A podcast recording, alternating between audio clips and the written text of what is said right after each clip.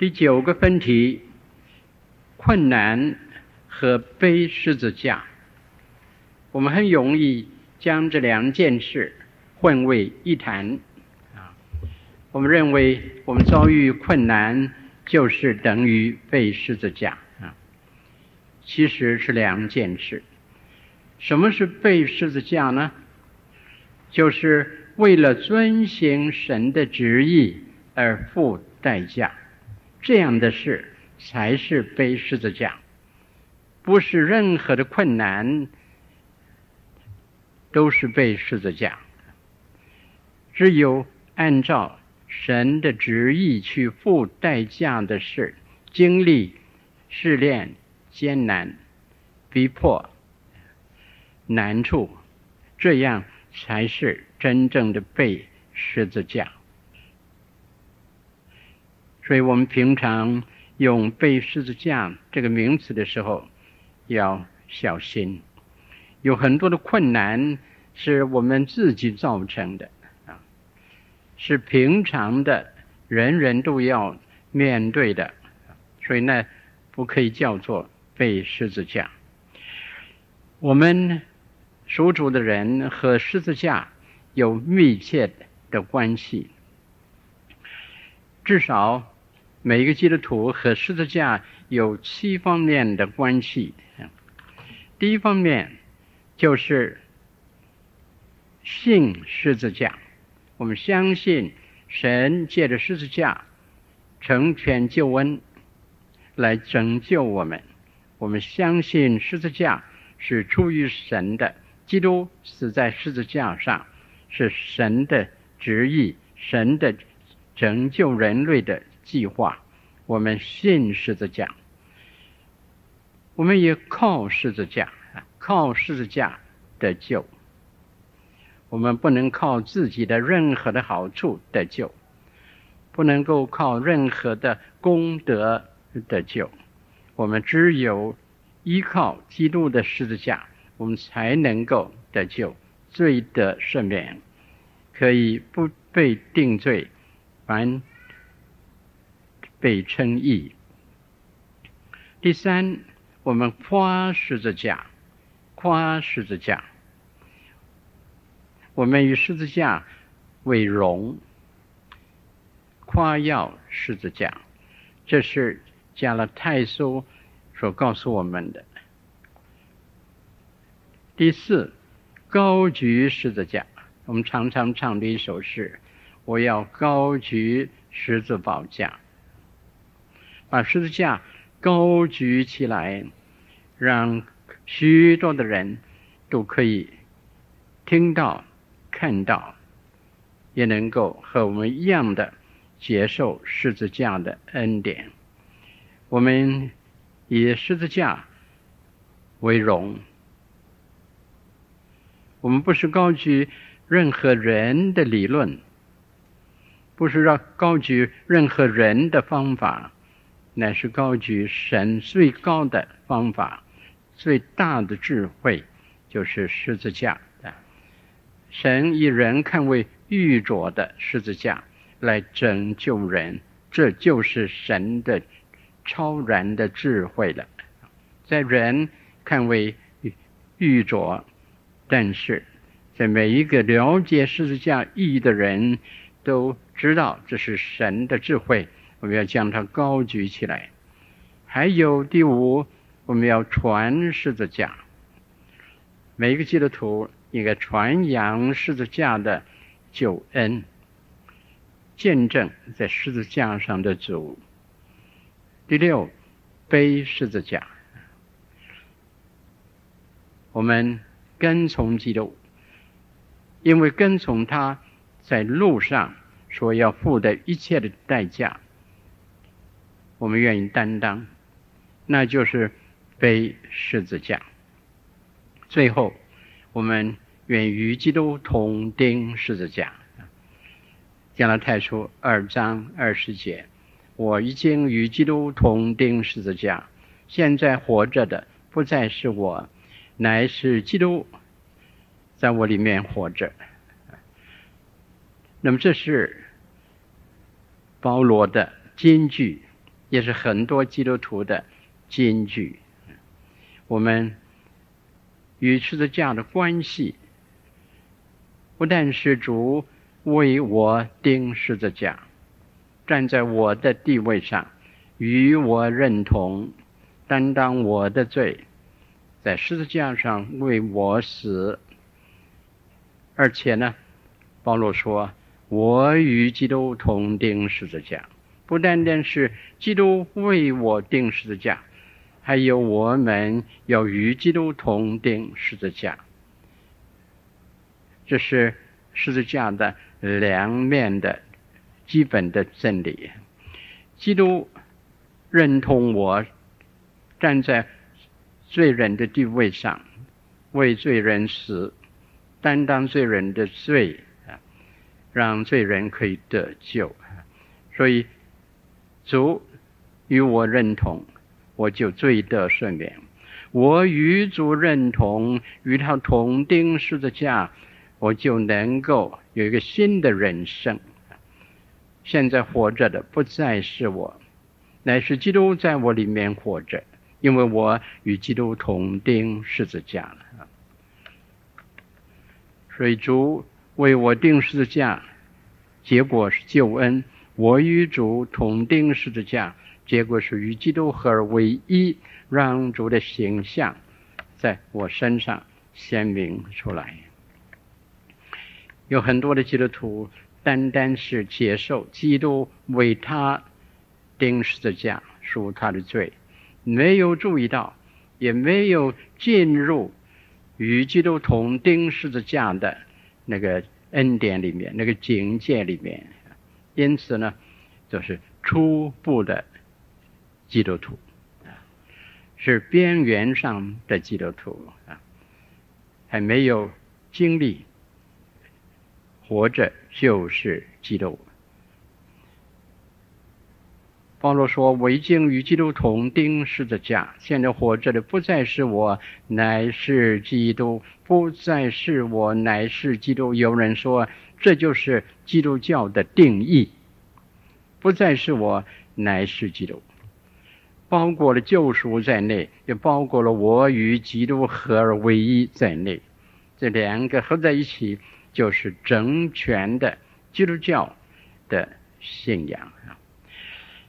否定自我，肯定基督，这是保罗一生走的路。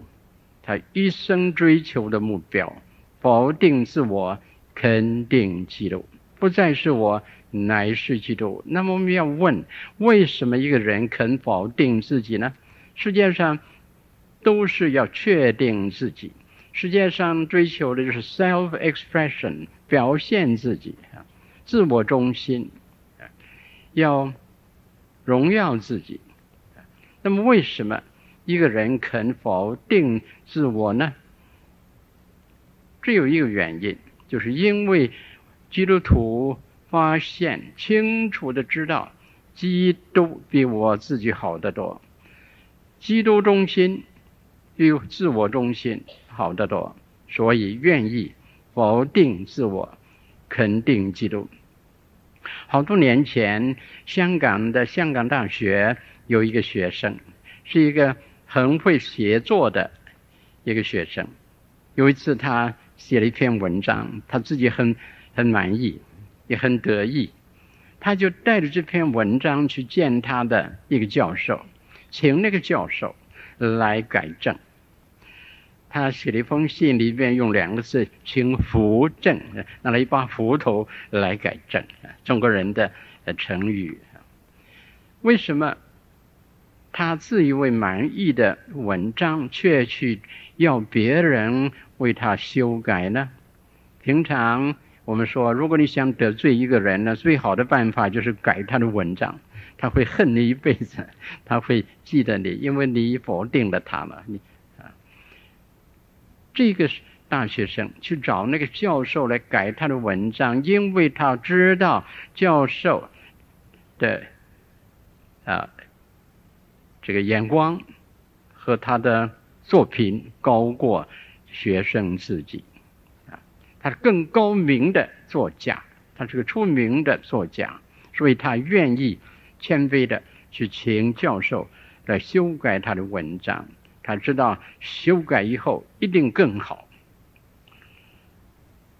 我们愿意否定自己，肯定基督，也是一样的原因。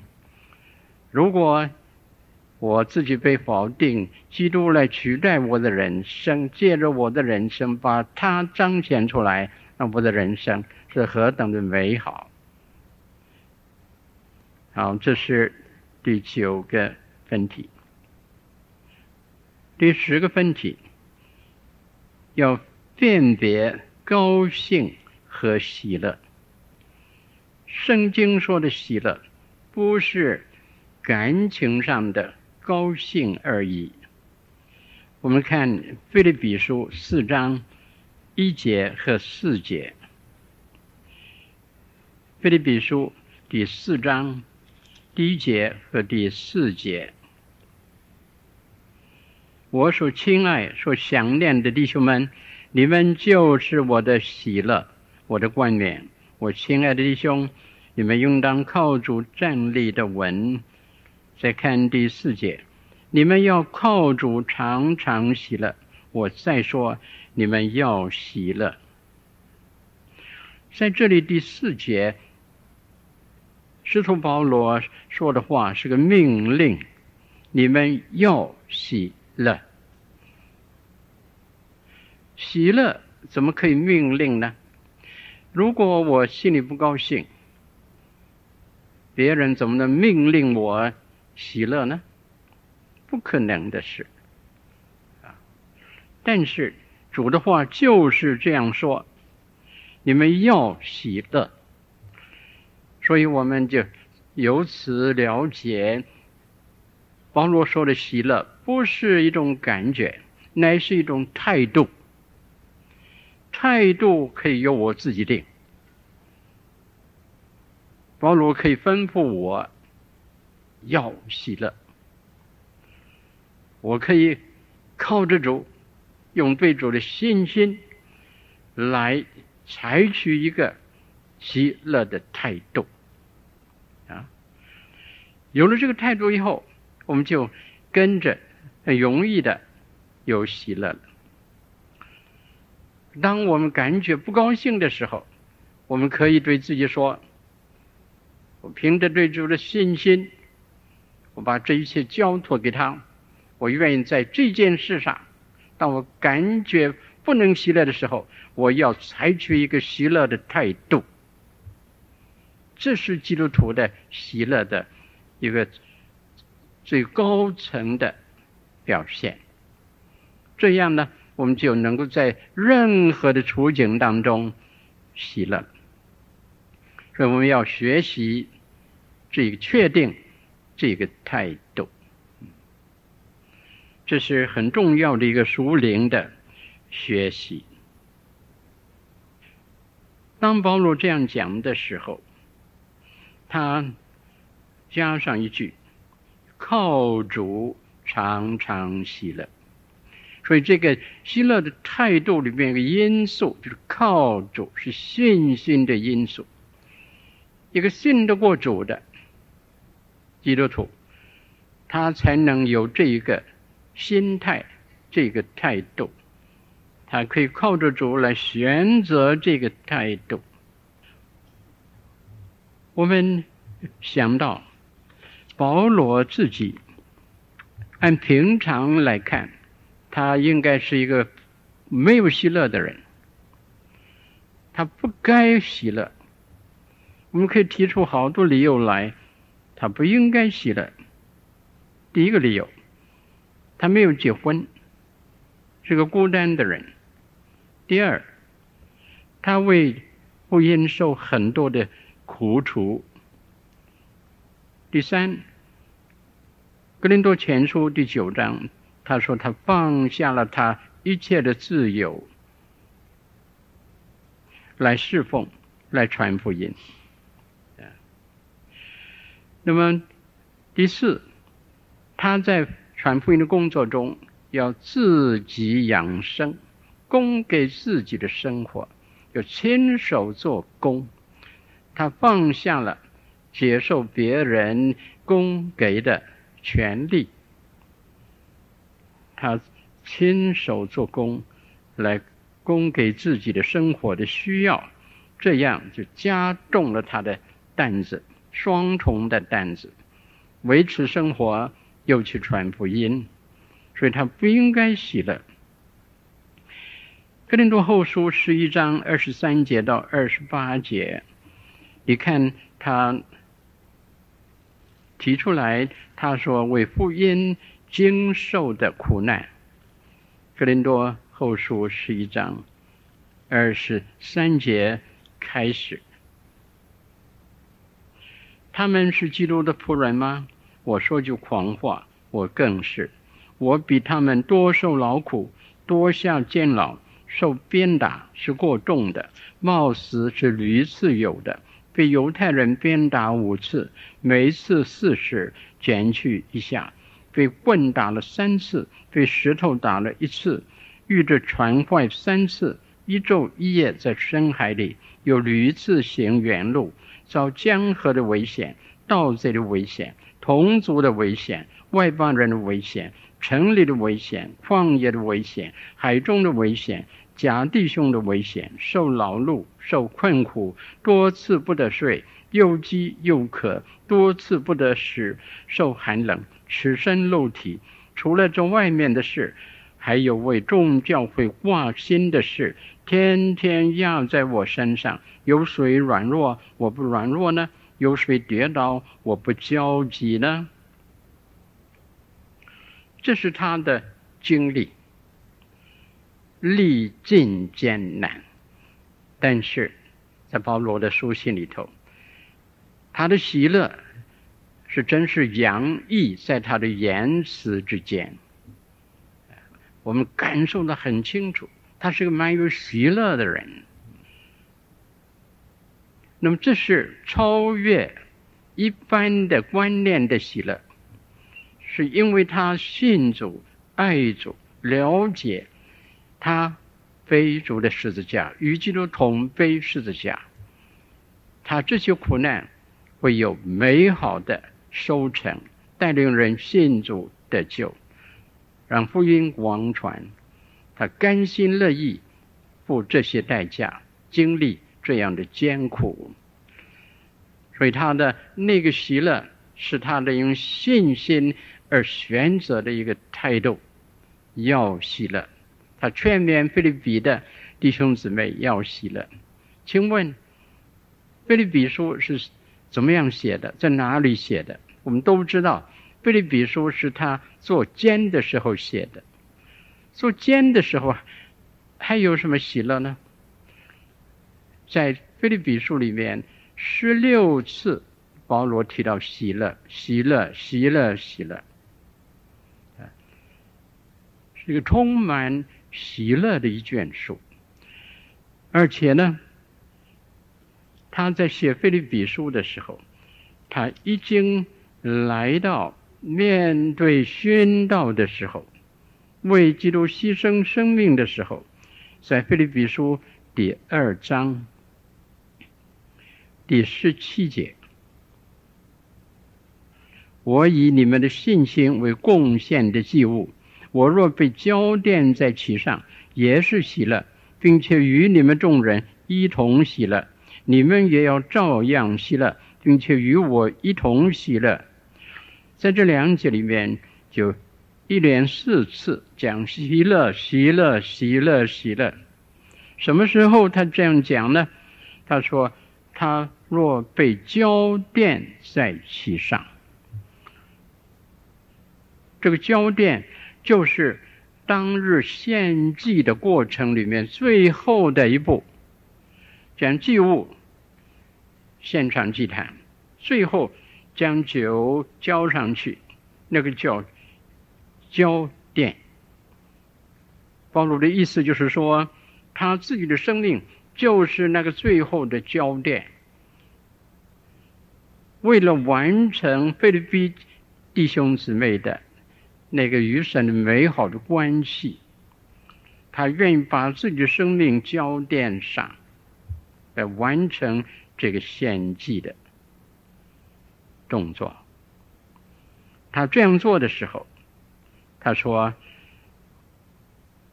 是喜乐的，四次讲到喜乐。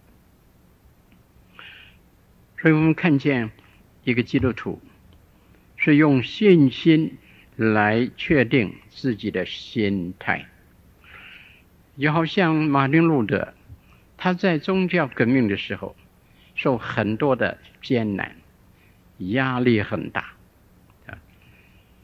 有一次，他觉得心情很低沉，那个时候正在下雨，下雨的时候啊，人很容易受。这个阴雨的影响，更觉得孤单低沉。就在那个时候，他听见杜鹃鸟在歌唱。杜鹃鸟是下雨的时候特别歌唱，这是它的特点。雨中歌唱，他听见了，他受感动了，他立刻跪下，他的感谢神、赞美神，他恢复了喜乐。杜鹃鸟。眺望了他的信心，对神的信心，所以他能够在那样的艰苦压力的岁月中保持他的心灵的喜乐。保罗也是这样，我们要学这个功课。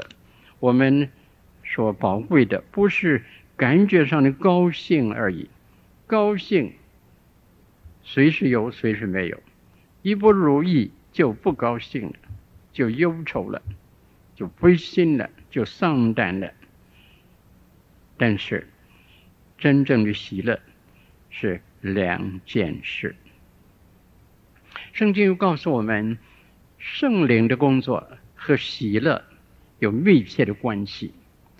举几个例子来看啊，圣灵结的九个果子，第一个是仁爱。那么这是当然的了，爱第一，爱最宝贵啊，先提喜乐，这是很自然的，是必然的。但是第二就是喜乐，固然呢，这个九种果子先后排列的次序不一定表示它的重要性、宝贵性的次序，但是保罗那个在讲完。爱之后，紧紧的就提喜乐。我相信不是偶然的，在他的心目中，这个喜乐一定是很重要、很宝贵。我没有想到，保罗在罗马书十四章十七节，罗马书十四章十七节，在那里提到神的国度的特性。他说：“神的国不在乎吃喝。”吃喝的意思就是仪式，仪式的意思，不在乎外表的仪式啊，乃在在乎公义、和平并圣灵中的喜乐。这是神国度的特质。公义、和平，加上圣灵中的喜乐，圣灵的重要的工作。之一就是把喜乐充满在我们的心中。圣灵怎么样把喜乐充满在我们心中呢？在罗马书第五章第五节给了我们一个很好的一个启启发。保罗说：“因为说赐给我们的圣灵，把神的爱浇灌在我们心里，神的爱。”浇灌就是充满大量在我们的心中，我们就因此喜乐。嗯，我们感受到神的爱何等的真实宝贵，我们就喜乐了。我们又想到主耶稣基督自己，在路加福音第十章二十一节记载，当主耶稣。的门徒被差遣出去传道，回来报告说有两个城市不接纳他们。换句话说，福音被拒绝了。在那个时候，是工作上的一个困境，就在那个时刻，主怎么样表现呢？那里说，那时耶稣被圣灵感动，就欢乐，说：“父啊，天地的主，我要感谢你，因为你将这些事向聪明通达人就隐藏起来，向婴孩就显明。父啊，是的，你的美意本是如此。”所以在工作不顺利的时候，主被圣灵感动，发出喜乐的祷告、感谢的祷告。那么这些呢，就让我们看见，无论是在主的身上，在保罗的身上，喜乐都不是平常自然从感觉产生出来的一种。一种心情，乃是基于信心的选择的态度。我们再看第十第十一个分题：忧虑和预备。有的人认为，我们不必忧虑，所以呢，我们就不必预备，把。忧虑和预备混为一谈。我们来看两节的圣经，马太福音六章十九节。马太福音六章十九节，不要为自己积攒啊，对，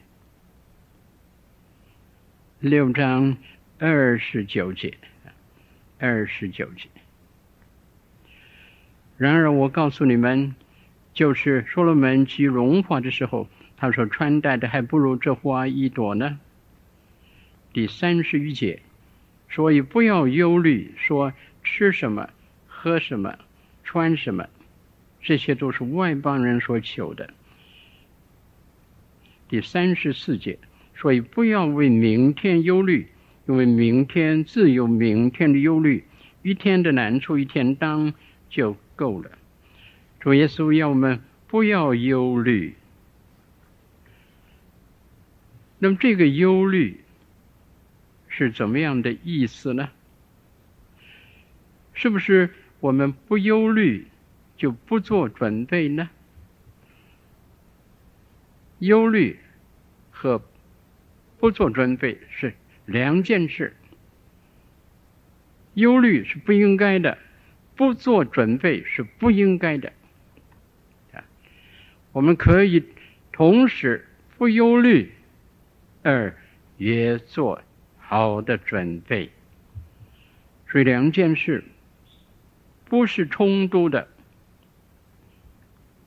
不是对立的。我们看真言书。六章六节到八节，真言书。六章六节到八节，懒惰的人呐、你去查看蚂蚁的动作，就可以得智慧。蚂蚁没有元帅，没有官长，没有君王，尚且在夏天预备食物，在收割的时候。聚敛粮食，懒惰人呐、你要睡到几时呢？你何时睡醒呢？再睡片时，打盹片时，抱着手躺卧片时，你的贫穷就比如强盗速来，你的缺乏仿佛拿兵器的人来到。在这里责备那些不做准备的人。要他们向蚂蚁学习。蚂蚁在夏天的时候为冬天预备粮食，还隔开很久的时间呢，他们就已经在那儿预备了。所以，一只只蚂蚁，他们将找到的食物扛起来，他们扛起来的食物，那个体积常常大过蚂蚁。本身的奇迹啊，但是他们这样搬运、做准备，他们这样做，成为圣经指示我们要学习的对象。所以，准备和忧虑是两回事。准备是应该有的，是聪明人才有的，这是属灵的智慧。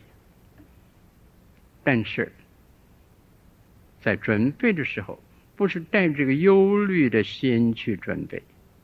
我们用信心来交托，但是交托有一个条件，我们的交托是负责任的交托。我们不是把事情交给神，自己就不理了。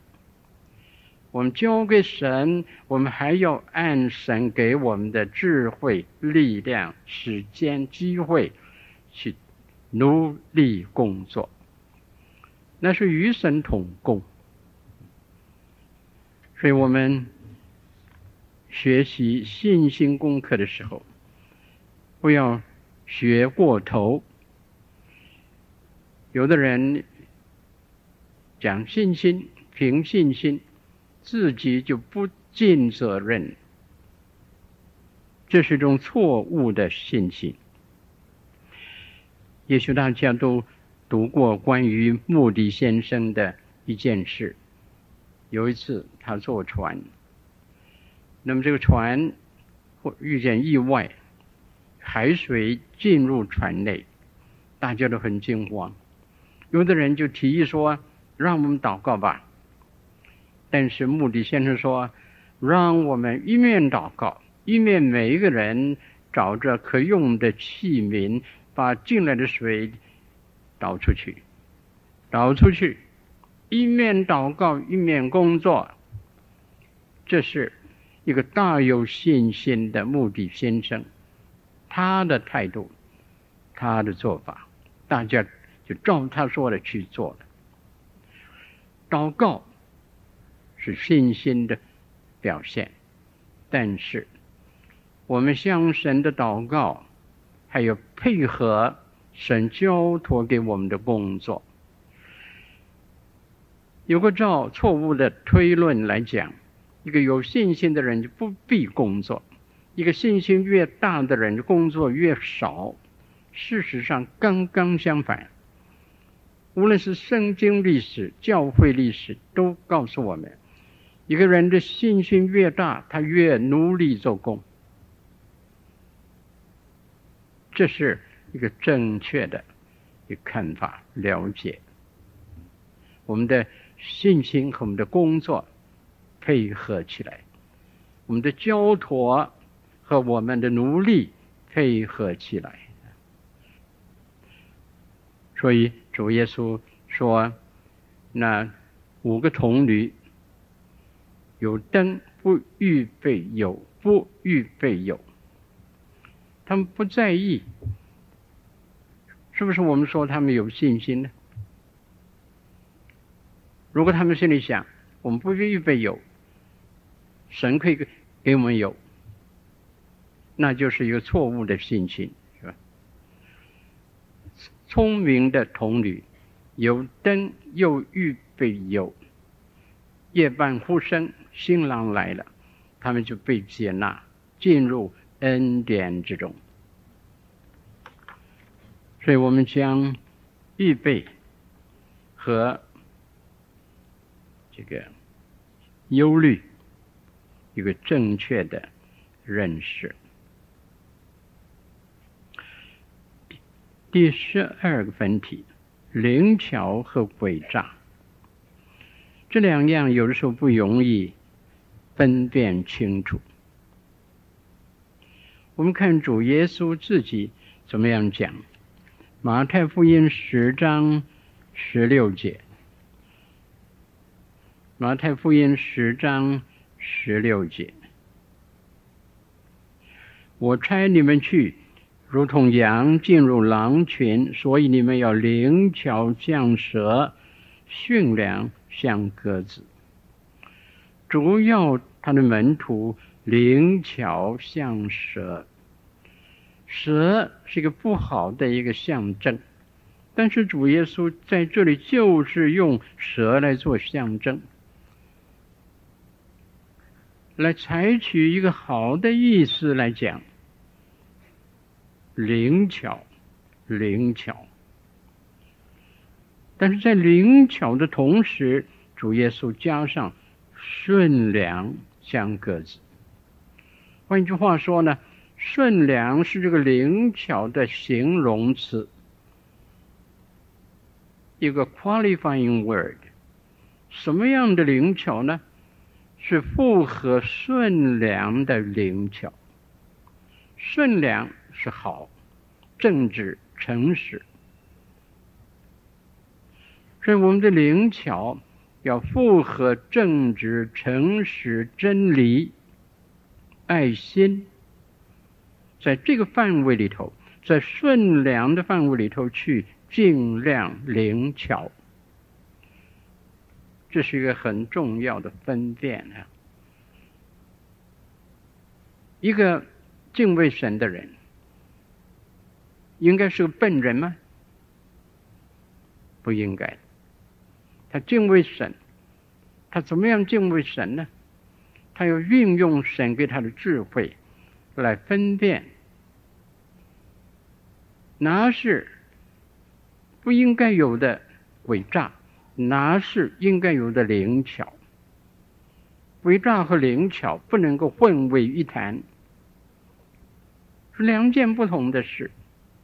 我们可以灵巧而不诡诈。这是我们要学的一个很重要的一个现实生活里面的功课。歌罗西书四章五节，在那里提到，我们要用智慧和外邦人交往，用智慧和外邦人交往，和外邦人非基督徒交往，有的时候不容易，我们。要有立场，基督徒的立场，但是同时呢，我们还要用智慧去表达我们的立场，不是死板板的、硬邦邦的说我是基督徒，就发出这种顶撞的态度，是别人不容易了解和接纳。我们用智慧去和非基督徒交往，让他们能够了解我们的立场的意义。我们为什么有那个立场？我们能够很委婉的、又清楚的、又很有温柔、忍耐、爱心的去表达我们坚定的立场。这是基督徒要学的。有立场，不是很冲撞的表达方式的立场。我们可以用爱心、温柔、智慧、适当的言辞，来帮助人了解、体会我们的正确的立场。这样呢，就不容易一下子就产生反感。这是个很重要的一个分辨和学习。所以圣经提出来说，行善的智慧，行善要有智慧。行善是好，如果你没有智慧去行善，可能你这个善伤害了人。所以行善还要行得正确，行得适当适度，才能够有一个好的结果。有一件事，呃，对我有很有帮助。有一个人呢，是个基督徒，他到一个商店买东西，那么那个店员呢，就找钱找的太多了，他当时没有注意，他就接受了。他回到家以后，一发现啊，找钱找的太多了。那么他就说：“我要我是基督徒，要诚实，不可以这样的接纳。”他就回去要把这个钱还给店员。他回去的时候呢，他就一股的这个正直的心肠、诚实的心态。他把钱给店员，没有注意到老板在旁边。结果呢，那个店员就受了很大的亏损，被开除了，被开除了。那就是没有行善的智慧。他应该等没有没有老板在的时候去给这个店员还钱，那是有智慧的行善。不然善变成恶，变成害人了。他一片好意，却害了人。这个事实可以提醒我们，让我们在诡诈和灵巧之间做一个正确的分辨，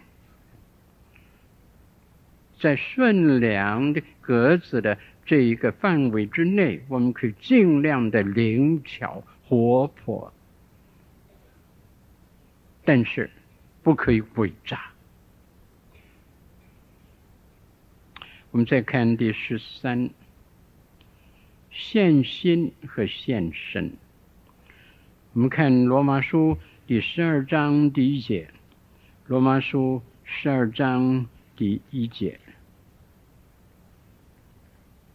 保罗在这里说：“所以弟兄们，我以神的慈悲劝你们，将身体献上，当作活祭，是圣洁的，是神所喜悦的。你们如此侍奉，乃是理所当然的。”保罗在这里说，基督徒应该将身体献上，当作活祭，献身。他不是说献心，献身和献心还有分别的。有的人呢，把心奉献给主，但是手是我的，我想做什么就做什么。把心献给主，脚是我的，我想走什么路走什么路。将心献给主，我的口是我的，想讲什么就讲什么。我把心献给主。我的眼睛是我的，想看什么就看什么。那结果呢？献心成了抽象的、没有意义的奉献。很多基督徒的奉献是献心，是如此的奉献。献身是将具体的人生献上。所以保罗知道，我们很容易。有刚才讲的那个错误产生，所以清楚的讲，将身体具体的人生献上，当作活祭，是神所喜悦的。你们如此侍奉，乃是理所当然的。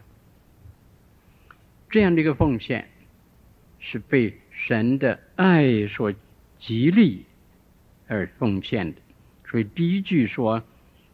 弟兄们，我以神的慈悲劝你们。神的慈悲就是神的爱。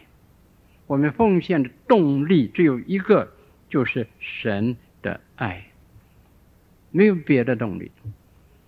我记得我小的时候住在山东一个地方，我五岁的时候，那个院子里头进行建筑工程。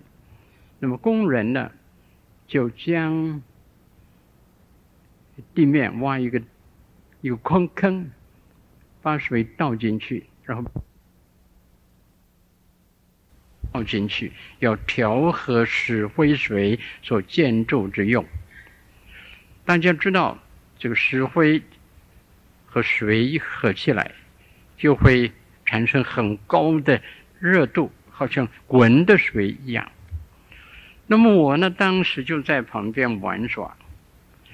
那么看见一只蚂蚁，那么这蚂蚁很大，那我想捉住它，他想用一个特别的方法捉住它，要捉它的后腿，啊，那么我就跟着它来捉，但是呢不容易捉的那那个后腿，虽然是大蚂蚁，但腿还是很小，所以我就跟着它尝试抓住他，抓住他，抓不住，抓不住。他向前走，我也跟着向前走。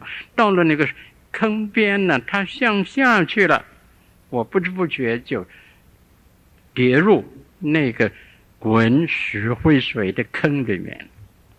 呀，那个时候真是很紧急，很危险。有一个工人，他竟然呢跳到那个水坑里去，自己冒那个险。把我捞上来，然后把我送到家里去。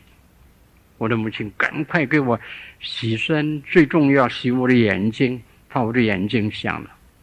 感谢神，他的恩典，我没有瞎眼。这个工人是我的救命恩人。我一想到这件事，就很感激那个工人。平常那个工人呢，是一个孩子跌下去。你不小心，关我什么事？我是个泥水匠，我在这里建筑工程的，与你的家没有关系。他可以这样的一个态度，但是他不是，他竟然跳进去把我救上来，我永远感激他。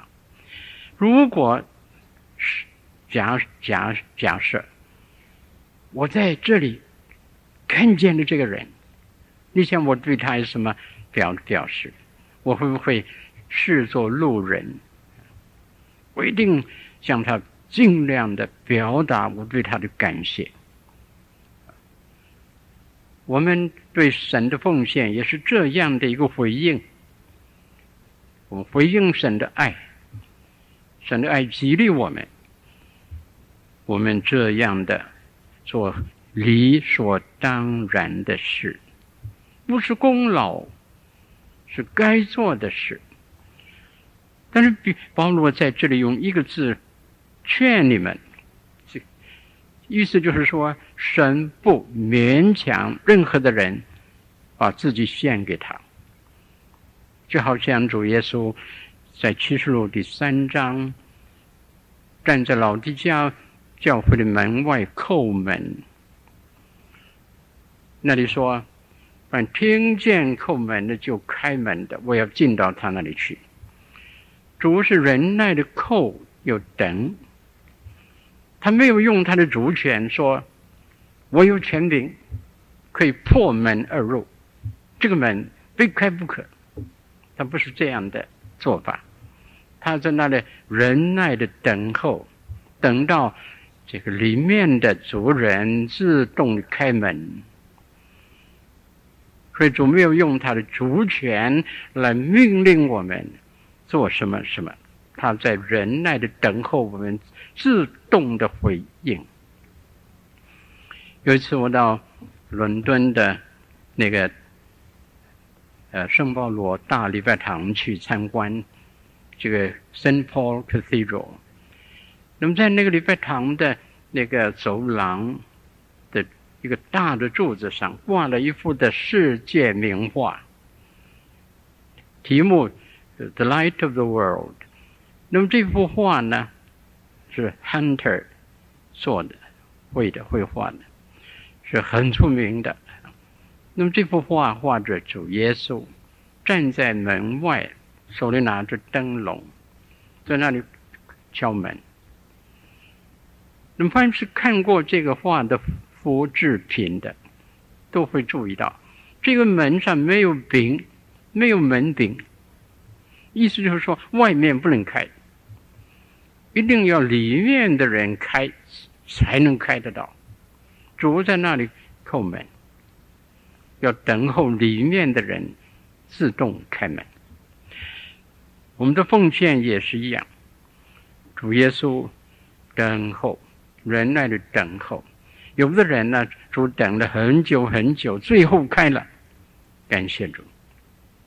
最近我见到一个弟兄，他对我说啊，他二十三岁的时候，主就开始叩门了，要他奉献，但他一直推推推，现在四十三岁，他说现在我门开了，我决定全职的侍奉主了。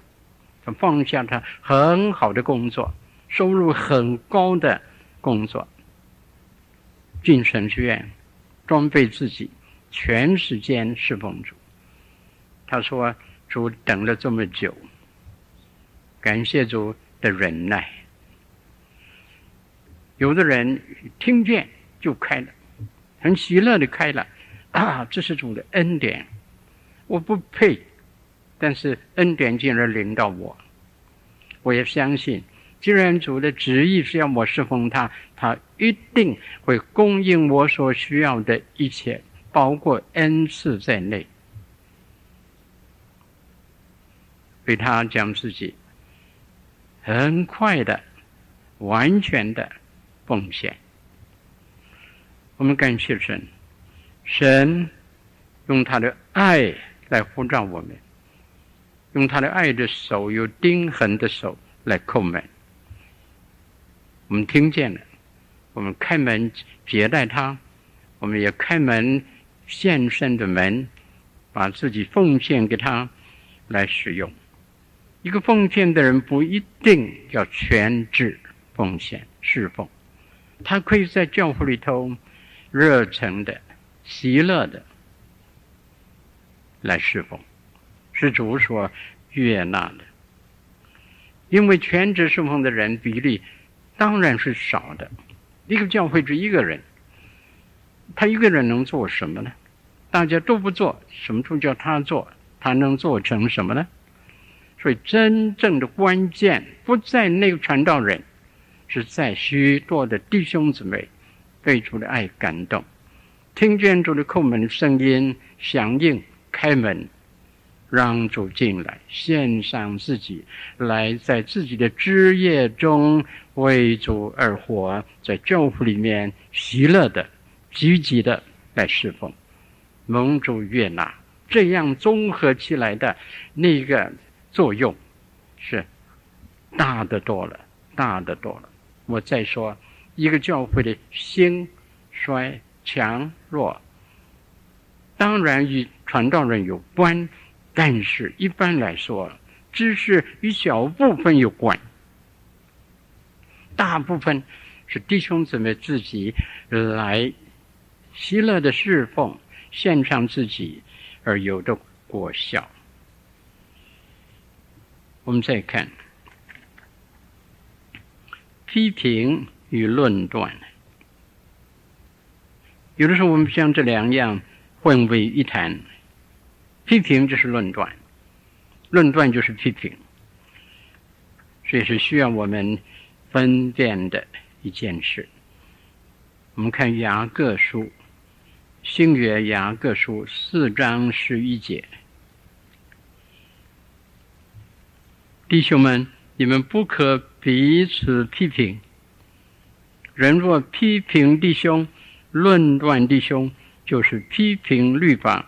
论断律法，你若论断律法，就不是遵行律法，乃是判断人的。设立律法和判断人的只有一位，就是那能救人也能灭人的。你是谁，竟敢论断别人呢？这里雅各关于论断讲的这么严厉的话，哈，是很强的字眼。不可批评，不可论断。在这里，我们要注意的就是，包这个雅各在这里所说的批评或者论断是怎么样一回事，和我们今天所说的善意的批评、建设性的批评是两件事。基督徒绝对可以互相的来规劝，不是定罪式的，那是爱心的提醒、帮助。那么这样的善意的批评是每一个人需要的，这样建设性的规劝是绝对宝贵的。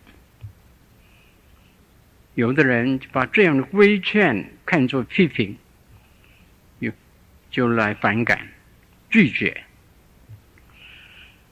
那么这样的处境常常是两方面要负责。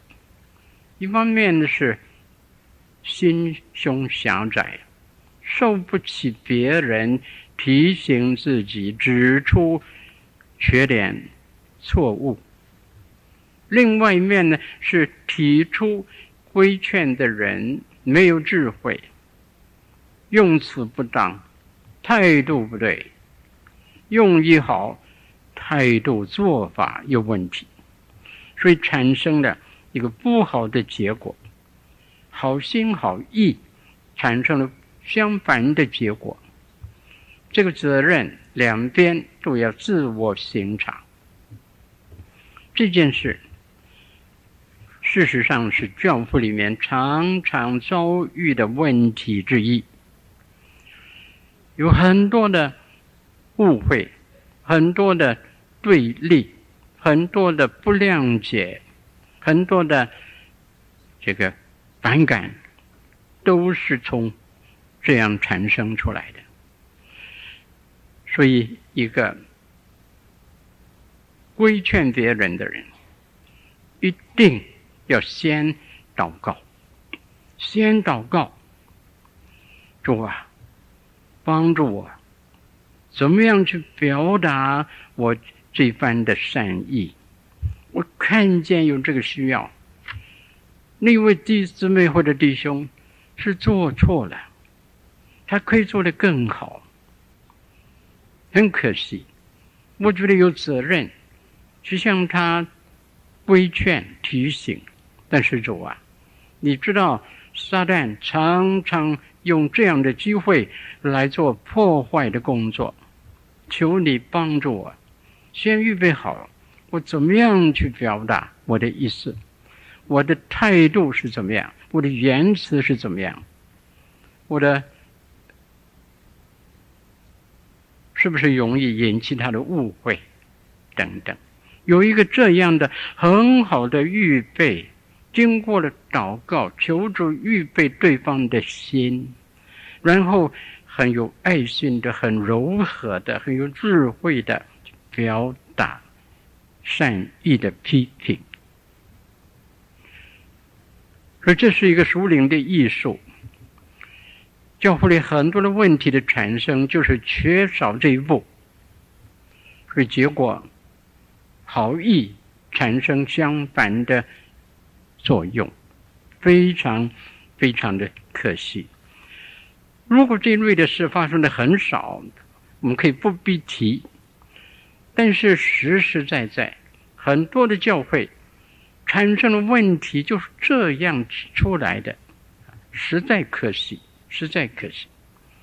所以这件事值得每一个想帮助别人的人要注意。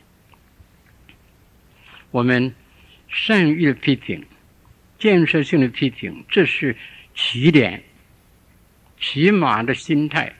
但是有了这个起码的心态以后，还要注意自己的言辞、自己的态度、自己的讲法，先预备好，而且必须经过祷告，千万不要忘记祷告，自己就去做了、去说了，因为一定好，结果相反。那么我们看保罗所提出来的这个批评论断是怎么样的说法？十四罗马书十四章第十节，罗马书十四章第十节，你这个人为什么论断弟兄呢？又为什么轻看弟兄呢？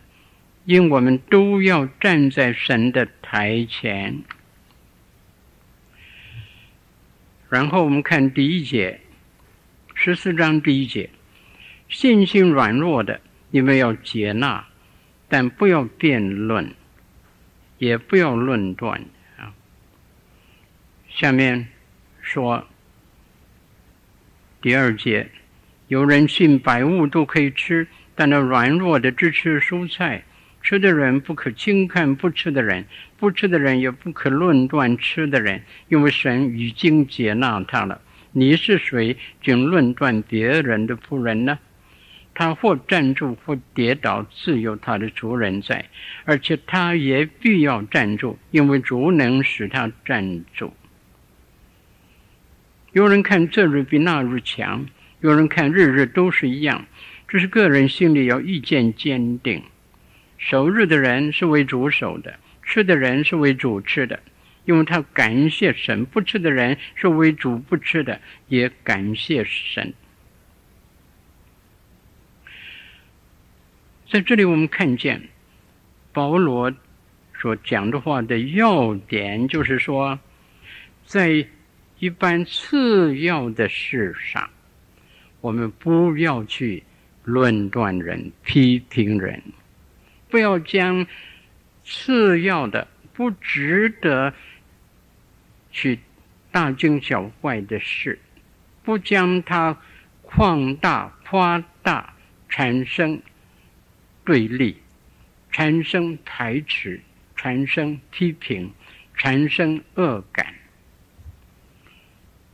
我们要站在一个福音的信仰上，正确的信仰上，着眼重要的信仰的要点上，不要太注意那些琐碎的分别上。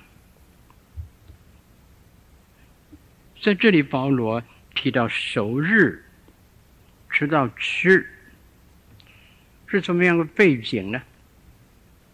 当时一些犹太人信了主以后，因为他们惯了在犹太教里面有些东西不吃的，比方说不吃猪肉，他们认为这是不洁净的。旧约的律法吩咐不可以吃猪肉。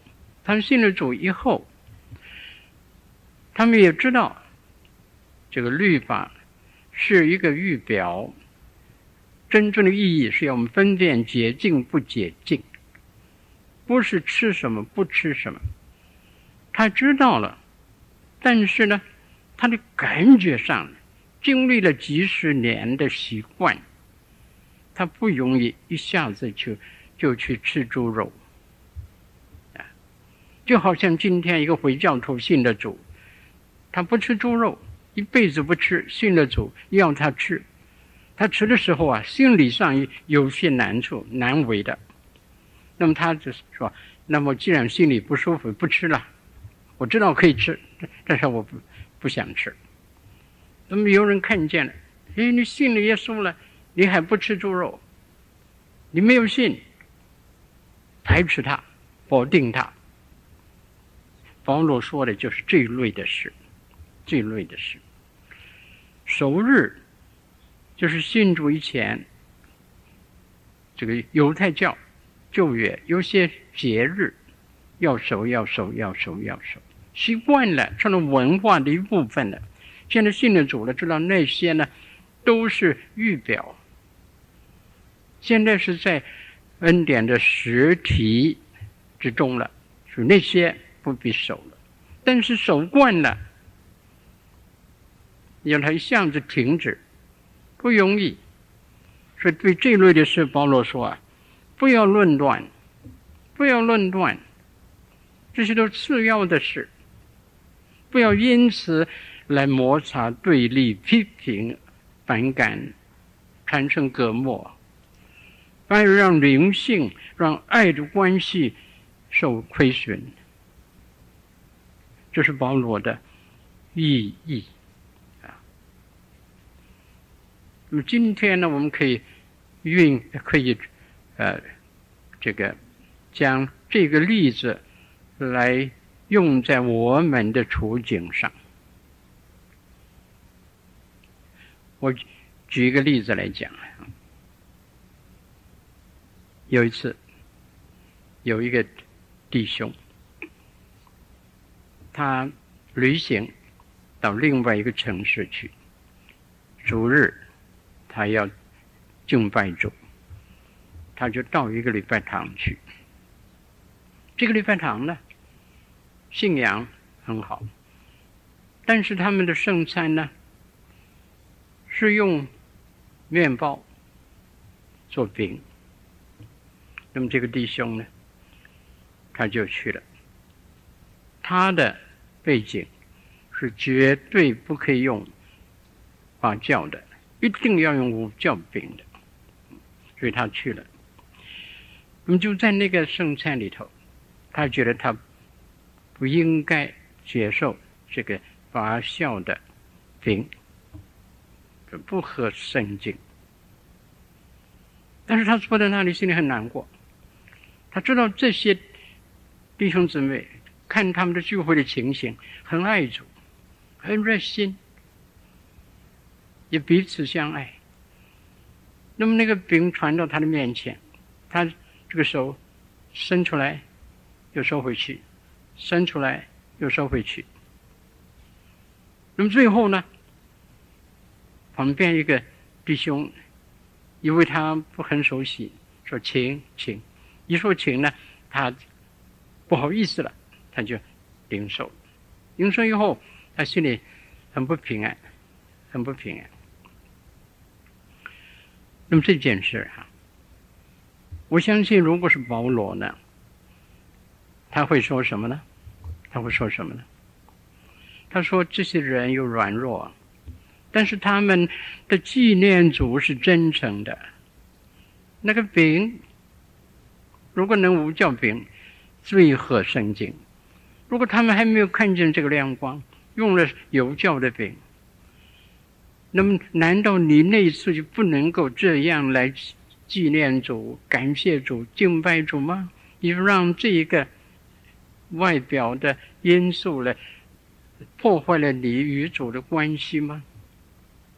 就不能够和主内的弟兄姊妹一起纪念敬拜主吗？他心里有一个问号了：我做的是对还是不对？那么这个问题呢，都值得我们思想。如果保罗也在场，他怎么决定？我们都很想知道保罗怎么决定，是要我们说正常的情况。我们要用无教饼，圣经讲的。但是那样特殊的情况，是不是应该让那一件事来拦阻了主内的弟兄姊妹的一同爱主、纪念主、彼此的相交呢？哪一样更重要呢？哪一个是基本的呢？哪一个是次要的呢？哪个是仪式性的呢？哪个是还是象征式？好像旧约里面很多象征式、预表式的一些条例呢？值得我们注意哈，值得我们注意。我们可以在自己的心中来思想这一类的事，这一类的事。这是当日保罗面对的问题。今天我们也应该有所分辨。第十五，别的福音和接纳软弱的人，这两件事。怎么样来分辨？加拉太书一章六到九，加拉太书六一章六到九。我稀奇你们这么快离开那借着基督之恩召你们的，去从别的福音，那并不是福音。不过有人搅扰你们，要把基督的福音更改了。第八节很严重的话，但无论是我们是天上来的使者，若传福音给你们与我们所传给你们的不同，他就应当被咒诅。第九节末了再讲一次，他就应当被咒诅。不可以传别的福音。保罗是指着什么说的呢？主要是指着隔离的事，隔离的事。当时有些信了主的犹太人，那么他们对福音本质认识不清楚，他们信耶稣得救，但是要加上隔离才真的得救。因为隔离是神从前定的，不会改的。所以呢，一定要信耶稣加隔离，不受隔离不能得救，就把福音改了，改了，这是别的福音，靠隔离得救，这是违反了福音的基本的意义，全是恩典。所以保罗看得很真，站得很稳。他说：“如果我不站稳了，福音的本质就要变了，变质了，就落到错误的一端里头了，又回到犹太教里头了，回到旧约去了。但是保罗讲了这样的严厉的话以后，他做了什么呢？我们翻到《使徒行传》。十六章来看第三节，《使徒行传》十六章第三节，保罗要带他，就是提摩太，同去，只因那地方的犹太人都知道他父亲是希利尼人，就给他行了隔离。上面一章十五章刚刚记载。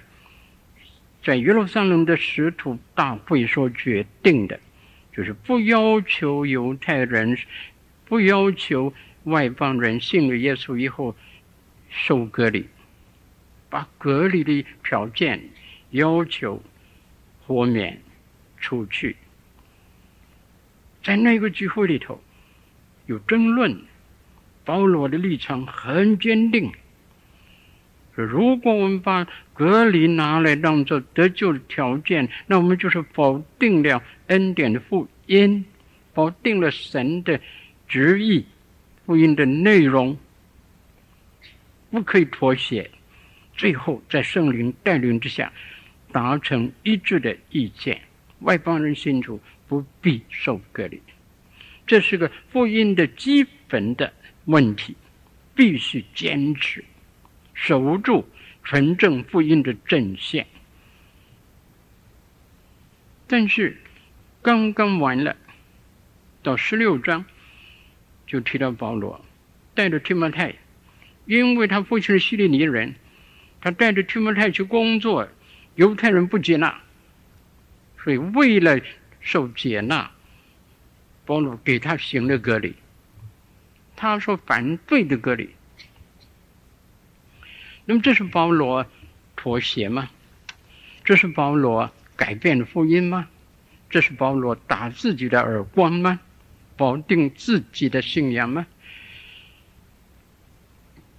在这里我们看见保罗他所做的，就是基本的福音已经定了，说得清清楚楚了，所以福音不会变质了。这个基本的问题解决了，但是现在我带一个没有受割礼的人去向犹太人传福音，他们不肯听我们讲，听都没有听，没有听就拒绝了，没有机会传福音了。好，为了去掉这个拦阻，就给他行割礼，为了福音。这就是为什么在加拉太书第六章。保罗说：“受隔离，不受隔离无关重要。最重要的是做新造的人，做真基督徒。他自己争论的，激烈的争论的，绝对的争论的，他却违反。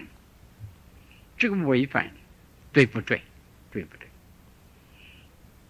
圣经给我们看见，他所做的没有被否定，他所做的对的，意思就是说，已经确定了福音的本质，福音不会改变了，不会受影响的。现在是一个去掉、消除传福音的拦阻的问题了，不让这一件无关重要的事来拦阻人的救。所以给提摩太行格里，犹太人就欢迎了，就许多人信主了。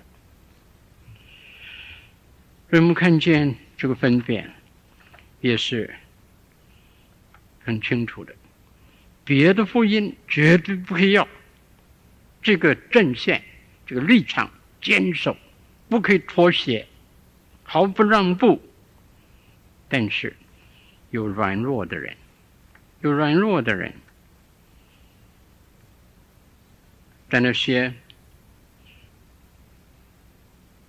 在福音的工作上有做法上的需要。所以，我们要把别的福音和传福音的需要而做的事分别清楚。最后，第十六点：因主的死得救和因主的生得救。罗马书五章十节和四章二十五节。罗马书五章十节，因为我们做仇敌的时候，且借着神的儿子的死得与神和好，既和好，就更要因他的生得救了。这里提到和好和得救是分开的，借着神的儿子的死与神和好。罪的赦免，人神之间的隔膜，就是罪已经消除了。既已和好，这件事完成了之后，怎么样呢？我们更要因基督的生得救。难道基督的死还没有让我们得救吗？还有因他的生得救吗？如果说保罗的话很重要，很有意义。那么我们就要问：借着基督的死得得救，和借着基督的生的得救有什么分别？有什么分别？这也是一个很重要的灵层上的灵层上的分辨，我们要清楚的。基督的死是我们和神之间的墙隔膜。消除了我们罪的赦免，不再是甚至仇敌了，与神为敌的了，乃是与神和好了，的称义了。但是我们还有进一步的需要，我们要的不是一个单单为我死的耶基督耶稣，我还要要一个活的耶稣基督，一个为我死又为我复活的耶稣基督。他的复活的生命在我里头，这个复活的生命在我里面运行的时候，我就更完全的得救了。不是单单不至灭亡，反得永生的那个得救，还有一个复活的生命的表现的丰盛的生命得救。所以保罗说，更要得救了，得生。这就是代表。基督徒一个很重要的凌晨，单单知道主的十字架是我罪的赦免是一件事，让复活的主住在我心里，将他的复活的活泼的生命运行在我心里，使我有一个新的人生，与神新的活泼的关系，有生命的流露，丰盛的生命，两者之间。很大的分别，很重要的分别，我们要分辨清楚。今天我感觉到有些地方我没有讲的很清楚，但是我希望大家举一反三，你们可以得到里面的那个要点。我们低头祷告，天父啊。我们实在感谢你，你给我们的是全备的救恩，不是一半的救恩。你给我们的真理也是全备的真理，你给我们的生命也是丰盛的生命。我们也知道你愿意我们进入这丰盛的生命之内，来享受我们与你之间那美好的活泼的生命的关系。天父，求你把这样的认识、感受、学习、追求放在我们里面，带领我们进入这样更完全的、更上一层的、更高层面的与你的关系。求你垂听我们的祷告，成全在每一个人身上。奉主耶稣基督的名，阿门。